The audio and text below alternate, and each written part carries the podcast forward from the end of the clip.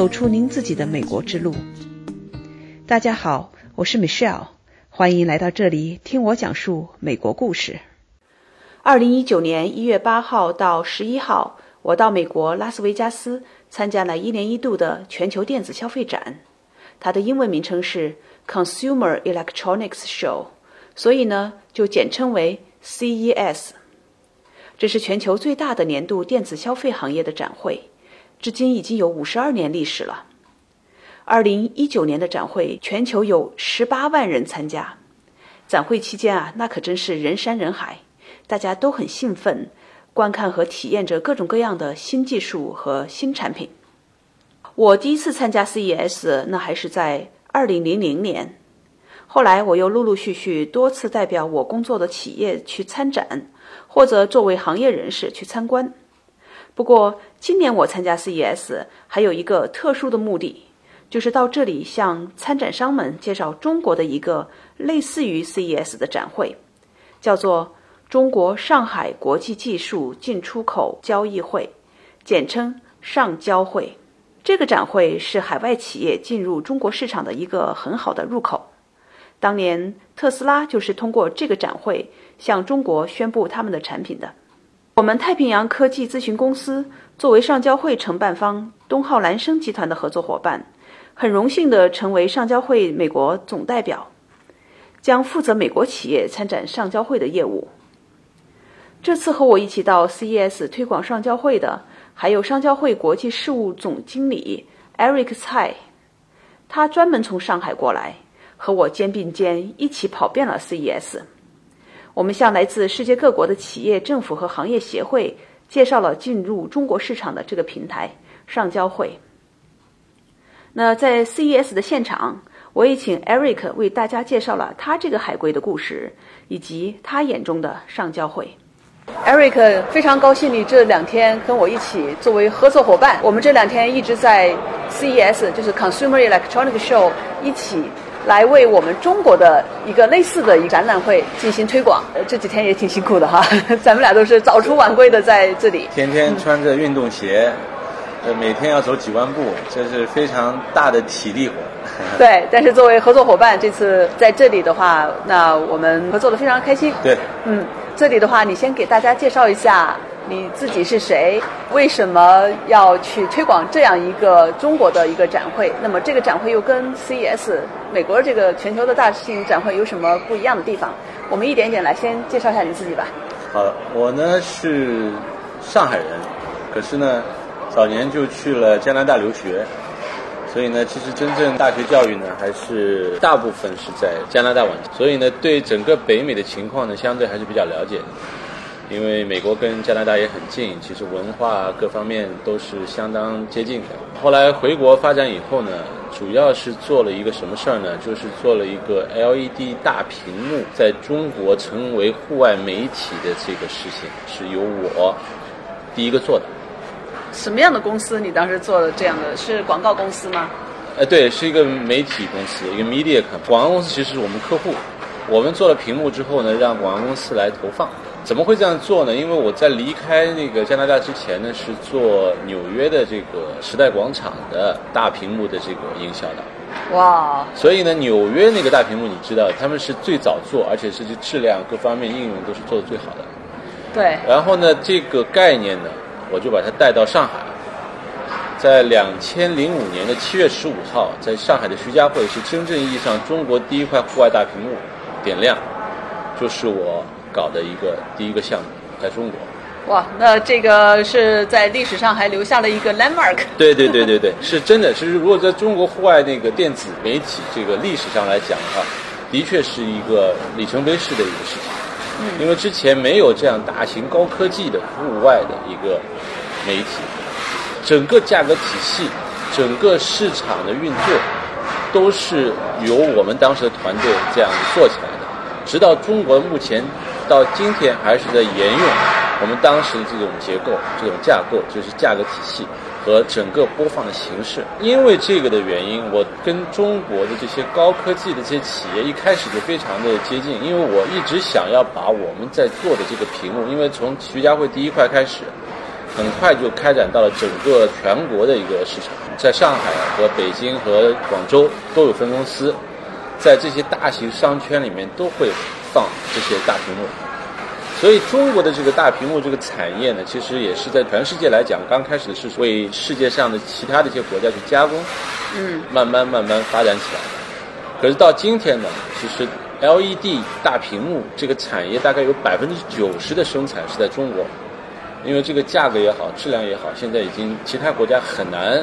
来匹敌了。对中国在很多的产业上都是这样，对对吧？最后通过一开始是给国外加加工对然后慢慢的也自己有自己的品牌，把这个核心技术也慢慢掌握了。对对对，就是这样一个过程。然后呢，也就是因为跟着这些这个企业一起来发展产品，所以呢，对他们有一定的了解。在这个上海市有一个大型的一个高科技的一个展会，在运作，想要跟世界接轨的时候呢，他们就找到我，因为在这个高科技这个 LED 户外的这些媒体这一块呢，我一直是比较了解，中国也好，国外也好，我都是比较了解，也一直在看展会。那时候一直是之前自己去看展会，找最好的产品，找最好的技术。今天你也看到，像那个 LG 啊、三星啊，像那些大的这个索尼啊，都是有一些非常新的产品每年推出。对，所以呢，我也想跟进，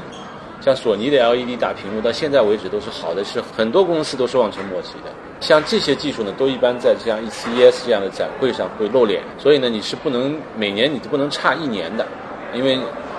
前年还在说高清，去年就开始做 4K，然后今年就开始做 8K 了，对对对。所以这一个如果是一步落下的话，你就跟那个世界就脱轨了。嗯，所以呢，这上海的上交会想要跟世界其他的一些市场进行接轨的时候呢，就想让我来帮助来做一个国际的一个推广工作。这个这方面呢，因为我之前也比较熟悉，所以呢，我就开始来运作这个项目。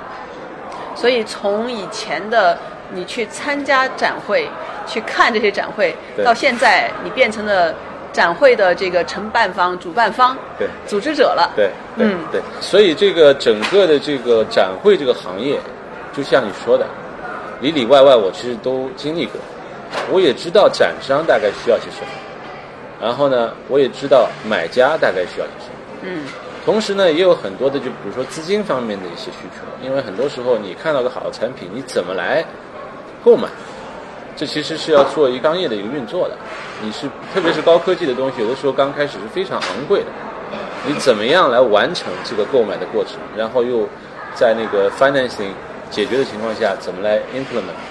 所以这个前前后后的这样的一个完整的一个学习过程，到后来的这个工作的一个过程，也是慢慢熟练过来的。嗯所以我也希望呢，就是说通过我自己的这个经历，我也能告诉有同样的诉求的这些买家，怎么样来完成购买，同时也告诉这些厂商怎么来完成跟市场的对接。嗯，那刚才我们也说到，专门来到了在拉斯维加斯举办的 CES 全球性的每年一度的最大的消费者电子产品的这么一个展会上。那这次来的话呢，其实这个角度来讲的话，我们也是看一下都有什么样的一些公司来到这个展会。那么这些国际化的公司，哪些公司我们可以把他们的产品、他们的技术也带到上海，在我们中国来展出？通过这个上交会，是那能不能也通过今天的这个平台，也给大家讲一下上交会到底是一个什么样的一个会议？它在中国的话，那么具体的区别也在哪里？像 CES 其实是一个非常好的一个学习的一个一个榜样，因为他们已经今年好像是第五十二年了，在这样漫长的历史当中，他们所完成的一整套的这个运作的这个形式，然后它整个的服务的每个细节，都是需要我们来学习。学习以后呢，我们也希望能够超越它们，因为已经有 CES 了，怎么样能来超越一个五十二年的这样一个大型的会展，嗯，成为带着中国特色的一个科技展。对我们要有中国特色。对对对，那中国特色啊，中国特色这个展会，我想可能在你脑子里有一个自己的一个 picture 哈，你能不能分享一下中国特色？中国的特色呢，其实是这个特色还是比较强烈，也因为是有中国的特色，中国这个四十年改革开放，会造就了这样大的奇迹，因为政府的参与度是非常大的，这种参与是一个正面的参与，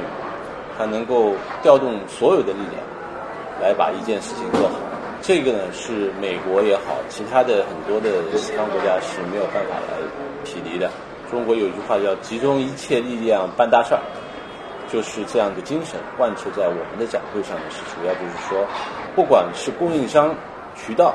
还是整个市场营销，还是整个的资金的配备，各个环节用政府的资源来做一个完整的闭环，来提供给展商。这样的中国特色的这个服务展会来讲，全世界其他国家是没有办法做到像中国这样完整的来匹配对接，帮助展商能够完成他们主要的想要在一个市场上投放一个新产品所需要做的所有的事情。你刚才讲的，那么这个展会，就是说中国办的一些展会，尤其像刚才说到的这个技术上交会哈，是技术方面的一个很专业的一个展会。那在行业的一个基础上，但是政府的参与是实实在在的，而且是很深入的。政府会拿出一些资源来帮助这个展会展会的成功，也帮助参展商的成功。是的，因为这个就是由几大部委共同参与合力。举办的一个展会，整个这个科技行业的领导单位就是科技部，和整个贸易商务平台作为直接领导单位的商务部联合主办这个展会。另外呢，落实到上海市政府，也是用最高级别的一个层面来完成这个展会的各个环节，一直到我们第一号领导市政府的我们的。李强同志，他是我们的市委书记，他会直接参与到展会后期的一些落实。嗯，到开幕的时候还会过来巡展。那我们的市长英勇，那就是更是全力以赴的，会把这个展会作为上海名片，打造到尽量完美。这是不只是一个展会了，就是说已经成为一个政府的作为上海的一个名片了。嗯。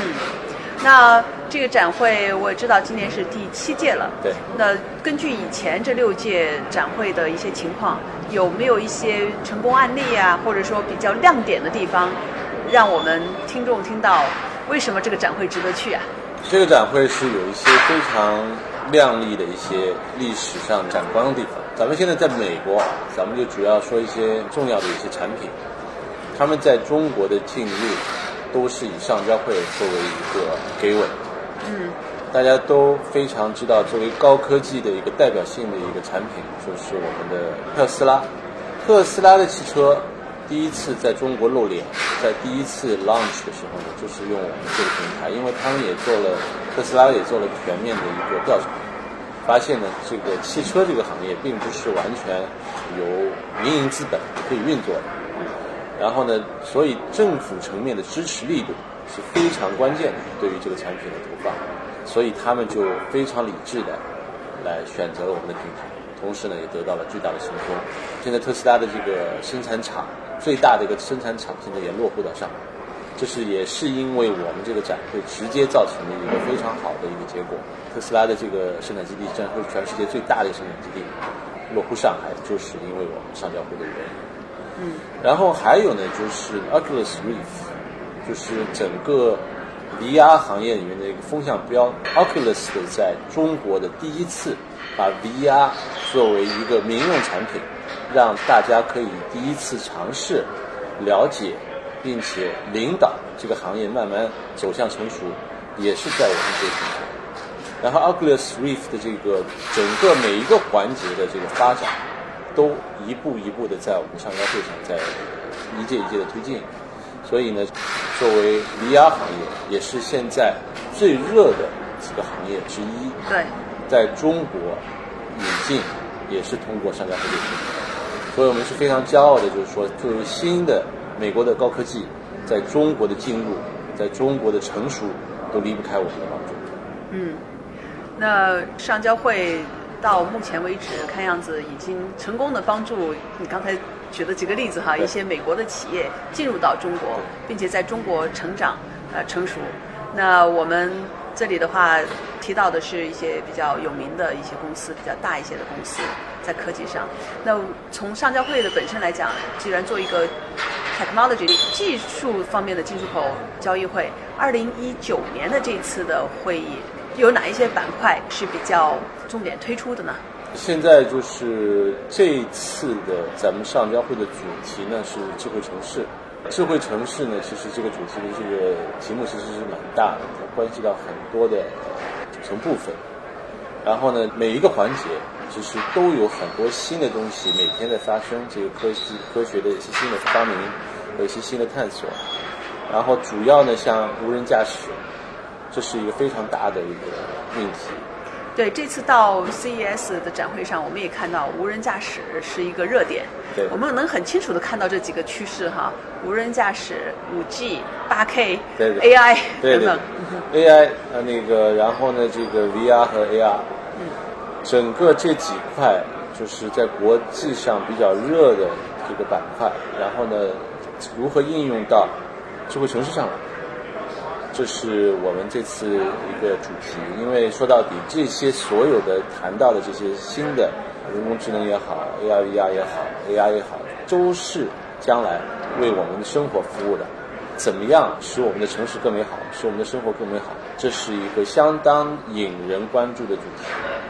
我们这个主题呢，想要通过大家共同的努力，来把它做到一个又新鲜又可以真正。与民与国有利的这么一个结果。嗯，那我在想，其实在美国有很多的这种很高新技术是在比较小的企业，甚至是创业型的企业里面，对吧？像硅谷啊，我居住的地方是西雅图这边，有很多这样的 startups。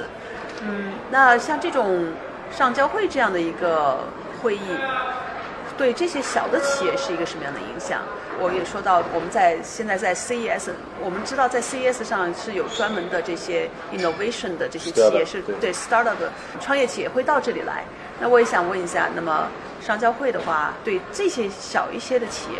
对他们来讲是什么意义？商交会本身它有一个板块，就是提供给 startup，不光是 startup，我们还有一个就是大学的 R R&D 的一个板块。因为很多大学里面都在做一些科技项目，有些已经是成熟以后也有商用价值，所以呢，这个大学板块跟这些 startup 的板块呢，我们会有一些相当大的优惠政策，同时呢，也会配套一些非常好的一个帮助性的一个一个 package，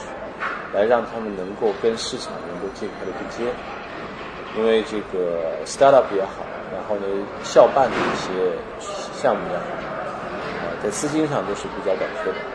对。同时呢，就是说对于生产最后的生产的这些落实和生产的这个将来的市场的一些渠道，